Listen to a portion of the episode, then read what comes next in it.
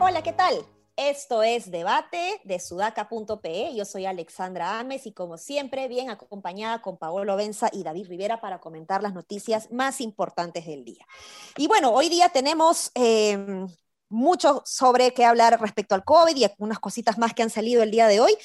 Pero evidentemente la noticia más saltante es la que salió en la mañana con la conferencia de prensa rapidísima de Sagasti. Esta vez ya no hizo varias introducciones, sino que fue de, frente al grano para hablar de la suspensión de vuelos que vienen de Europa, porque como sabemos hay una mutación incontrolada, como ellos mismos lo llaman en, el gobierno del de, eh, Reino Unido, porque si bien esta nueva cepa parece no ser tan letal como la que tenemos en el mundo, sí parece ser 70% más contagiosa, entonces es un peligro. Está no solamente el Reino Unido, sino toda Europa en alerta. De hecho, en China, además, han suspendido las clases presenciales de los colegios cuando ya un mes atrás los habían abierto. Nosotros, de hecho, la semana pasada ya habíamos empezado a recibir vuelos de Europa. Entiendo, según lo que dijo el presidente Sagasti, que no ha llegado ningún vuelo directo todavía del Reino Unido, pero sí de Europa porque ya se había abierto las fronteras pues la semana eh, pasada y ahora lo han tenido que suspender. Pero eh, el anuncio ha sido hoy, sin embargo, el fin de semana ya eh, se había anunciado tanto en Chile como en Colombia la suspensión de, o el cierre de fronteras con el Reino Unido. David, tus comentarios al respecto. ¿Se demoró, no se demoró Sagasti? ¿Ha reaccionado bien? Creo que ha reaccionado, o sea, creo que con las justas, ¿no? Bien, porque además casi en paralelo con todos los países de la región y además, también considerando una cosa importante es que en realidad, pues el nivel de certeza sobre la información que sale, digamos, no es muy alto, ¿no? Porque, por ejemplo, el ministro de Sanidad de Gran Bretaña habló de que esa nueva variante, que además la OMS ha precisado que es variante y no sepa hoy día, estaba fuera de control. Y hoy día la OMS ha salido a decir que no está fuera de control. Entonces, claro, uno se queda como... Confundido. como, como confundido. También es cierto que la OMS metió la pata al comienzo de la pandemia varias veces, ¿no? Dijo cosas que, como por ejemplo, dijo que no era, que la mascarilla era un tema marginal, que no era relevante, y resulta que la mascarilla terminó siendo sustantivo en el tema de evitar la propagación rápida. Entonces, bueno, a lo que iba es que, eh, considerando que es un virus nuevo, considerando la poca certeza que hay, incluso uno veía Twitter ahí, ayer y entre los científicos había discrepancias sobre si en verdad era tan grave como se estaba diciendo. Yo creo que considerando eso, el gobierno ha actuado con relativa rapidez, ¿no? Y que, y que ha hecho finalmente lo que correspondía hacer, porque no quedaban muchas, muchas opciones.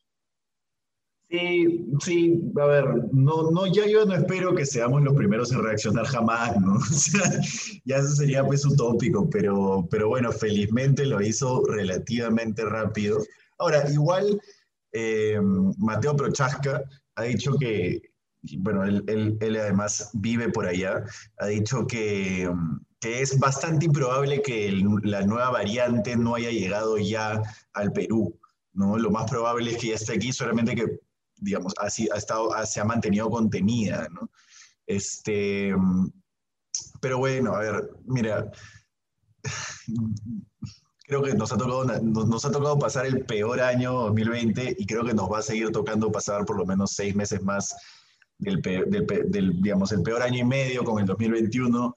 Este, yo creo que el gobierno tiene que hacer todo lo posible para que sea lo menos malo posible, ¿no? Creo que cerrar fronteras con Europa es atinado hoy, por lo menos para evaluar, para ver, para, para medir, para que la gente esté incluso tranquila. Hay, hay, decisiones que tienen que ser netamente políticas, creo que esa podría ser una de ellas.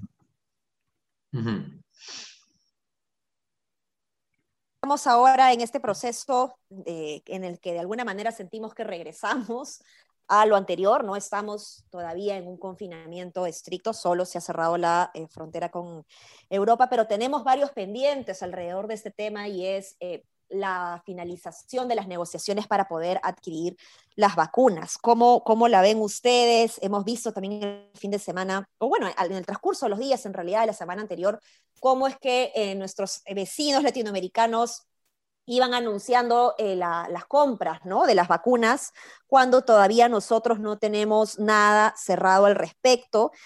Y dentro de este mismo contexto se viene también una huelga médica, ¿no? Hay un anuncio para mm, dos semanas aproximadamente para una huelga médica porque la entrega de los bonos no habría sido suficiente. Eh, entonces estamos en una situación eh, crítica en la que tenemos que de alguna manera pues tratar de gestionar mucho mejor y reconocer además los recursos humanos del personal eh, sanitario, recursos humanos y también logísticos evidentemente, ¿no? Un tema importante vinculado a las vacunas y que, y que de alguna manera enlaza con el punto anterior que estábamos hablando de, del cierre de vuelos desde Europa, es que, como dijo Prochaska, lo más seguro es que si o sea, que esa variante ya esté en América Latina o en el Perú. Entonces, en realidad, cerrar fronteras con Europa no te garantiza que no vaya a ingresar al Perú.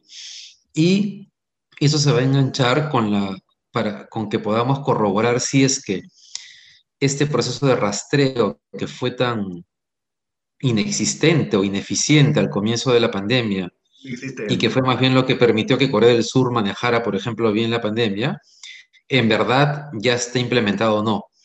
Y me temo, espero equivocarme, que es probable que nos choquemos con la realidad de que, que no es así, ¿no? Ojalá me, ojalá me esté equivocando este, en el pesimismo, pero ojalá que el MINS haya logrado eh, desarrollar una capacidad de rastreo para todas las personas que van a llegar de, o sea, que ya llegaron en realidad de Inglaterra o de, o de, o, de Europa.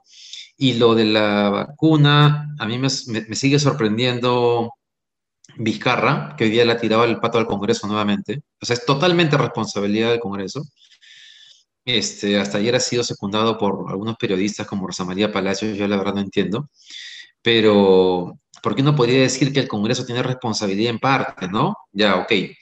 Pero decir que toda la responsabilidad es del Congreso, o sea, en, respecto a que no tengamos la vacuna, me parece una sinvergüencería mayúscula, ¿no? Y bueno, Massetti todavía tiene explicaciones que dar, ¿no? Me imagino que las semanas que vienen van a ser, este, los faros van a estar sobre ella, ¿no? Para que explique qué cosa es lo que ha pasado. Sí, es, yo todavía no entiendo cómo Macetti sigue de ministro. O sea, hay, hay, ha, perdón, ha habido tantos ministros censurados en el pasado por cosas tan pequeñas y tan nimias, y el hecho de no tener la vacuna es tan grave en comparación que no entiendo cómo no la han citado y la han interpelado ya y están en proceso de, censurarla. Realmente, a ver, Massetti puede ser una buena ministra como, como, como, como calidad de gestora pública, y como calidad de ser humano y como calidad intelectual y lo que quieras, pero es un cargo político y tiene que responder políticamente ante una cosa tan grave como, la, como, el, como lo de la vacuna. Pero bueno, en fin.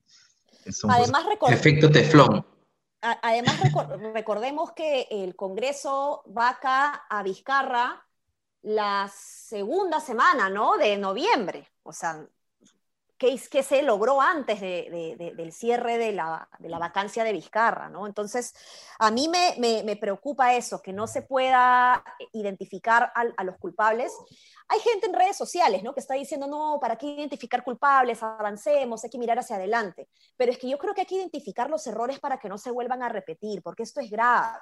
Y sin duda, desde mi perspectiva, aquí hay un problema de malas decisiones por parte de las cabezas, porque se ha estado hablando además de que esto es por parte de, esto es culpa de la precariedad institucional, esto es culpa, esto es un problema estructural que tenemos. Entonces se están dando argumentos eh, históricos, estructurales, cuando en realidad ahorita necesitamos enfocarnos en el, en el presente, analizar qué ha pasado y empezar a tomar decisiones. O sea, se nos, se nos ha pasado el, el, tiempo, ¿no? Camarón que se duerme se lo lleva la corriente y creo que eso es lo que ha pasado aquí. Sí, y es, la historia de siempre. Yo ayer estaba pensando mucho en esto y, realmente nunca podemos solucionar nada. Eh, o sea, podemos solucionar cosas como, no sé, construir una infraestructura para los Juegos Panamericanos, eso lo podemos llegar a solucionar. Pero nada que realmente importe, que realmente, digamos, genere un causante. Esto no es solo el tema de la vacuna, es el Estado pudiendo darle un servicio a las personas eh, esencial en este momento. Eso nunca lo podemos solucionar, jamás, nunca.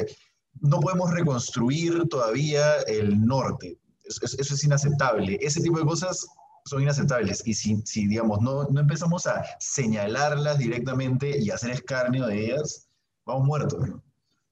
Y por la reconstrucción del norte, por ejemplo, ahora que mencionabas tú, Paolo, porque por otras cosas se han renunciado o se han sacado ministros, por la reconstrucción del norte, este, han renunciado no sé cuántas personas a cargo del proceso de reconstrucción. por el tema de vacunas no ha renunciado nadie. Todos siguen ahí.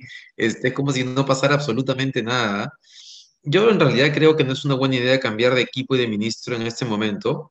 Eh, pero claro, sí creo que es necesario y así el gobierno y las personas digan que hay que mirar para, para adelante.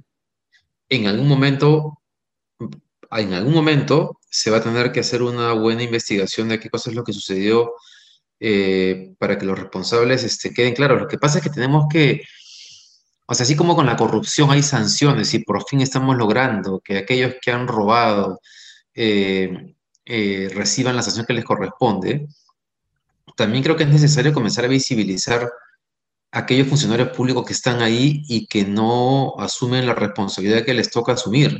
Y en este caso en particular, en medio de una emergencia y una pandemia este, que nunca se, ha, tenido en la historia, ¿no? Es, es importante, por lo menos para saber quién no debe volver a la administración pública. Sí, así es, efectivamente. Y bueno, eh, hablando también de la falta de capacidad para tomar decisiones, buenas decisiones, o al menos decidir, tenemos otra noticia y es que el Congreso no pudo llegar a un acuerdo sobre el nuevo proyecto de em, la promoción agraria, ¿no?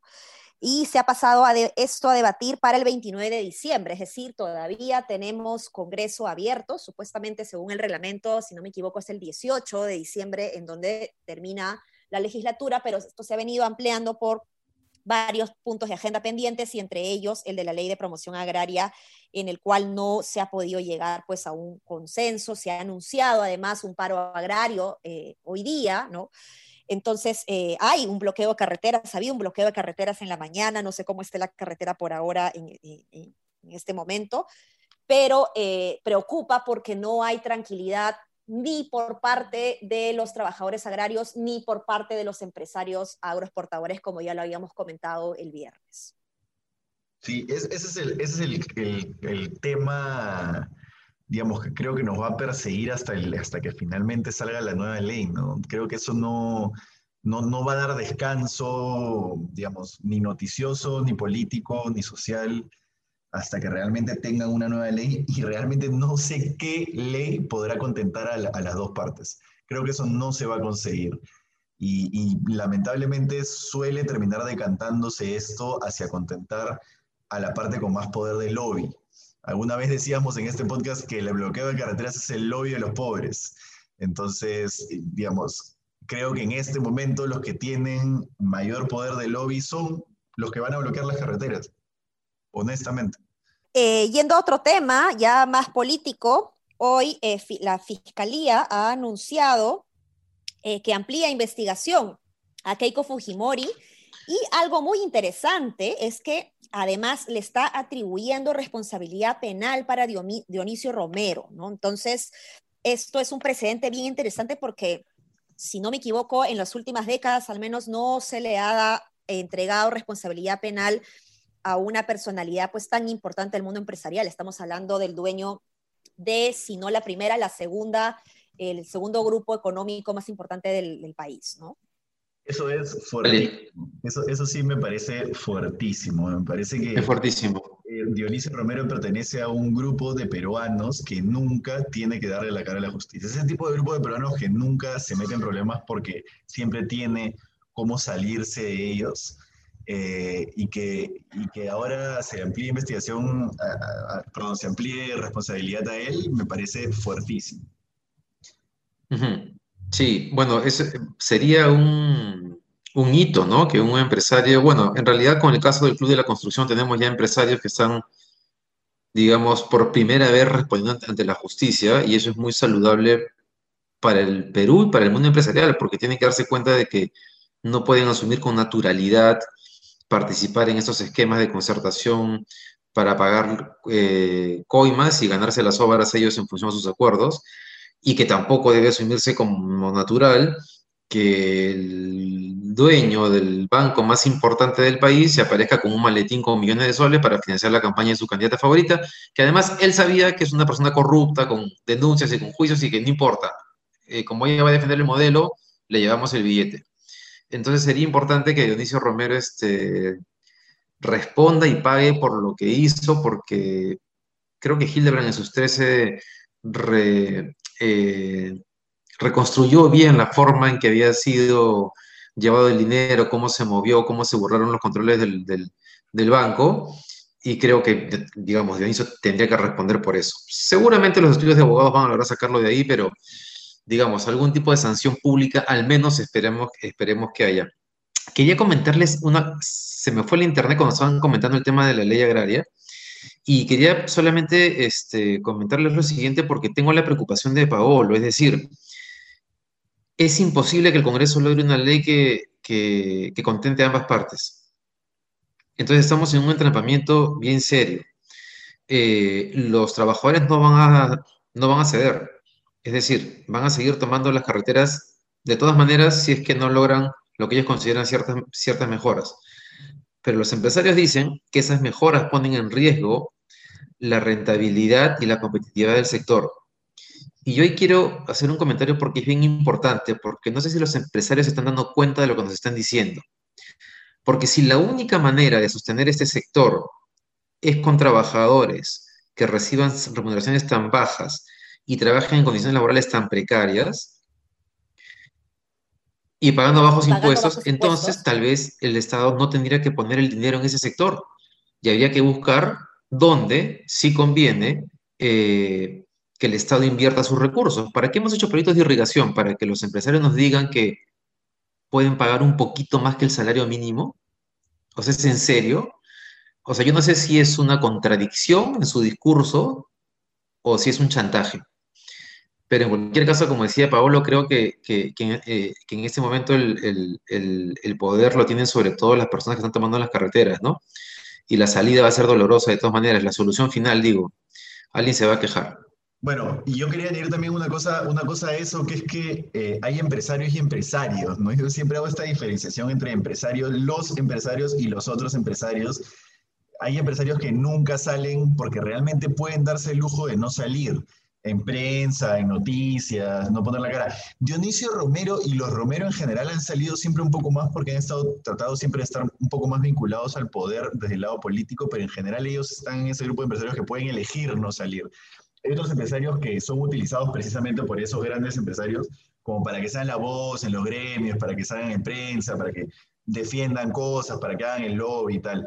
Dionisio Romero está en ese grupo de empresarios que puede elegir no salir y creo que esto lo es, digamos, es, a mí me parece fuerte porque lo obliga a dar cara y a salir y a que su nombre esté en prensa y que el, el apellido Romero se vincule a actos de presunta corrupción y eso es importante. De acuerdo, es importante. Sanción pública al menos. Un precedente eh, importante también. Bueno, se nos han ido los minutos, eh, tenemos que ir cerrando ya, pero Paolo, no nos has comentado que estás triste, me imagino, porque perdió la U ayer, no campeonó. ¿Cómo te sientes, Paolo? No, ayer yo he dormido 18 horas casi. Prefiero, prefiero no comentar sobre el tema. Yo solo, yo solo quiero decir que el meme que más me gustó fue ese, ese que decía, nunca he visto a tantos pavos celebrando en Navidad. Perdón. Está bueno, está bueno. Pero nada, mis saludos a todos los hinchas de Sporting Cristal, especialmente a mi hermano Oscar, que me ha pedido. Es uno de los cuatro, tu hermano. De Sudaca, es un hincha de, es, es un hincha de debate, así que eh, un saludo para él y por supuesto para todos los hinchas y jugadores de Sporting Cristal. Bueno, con eso terminamos. Nos vemos eh, mañana para comentar las noticias eh, que van a seguir. Hasta mañana. Nos vemos. Un abrazo. Adiós.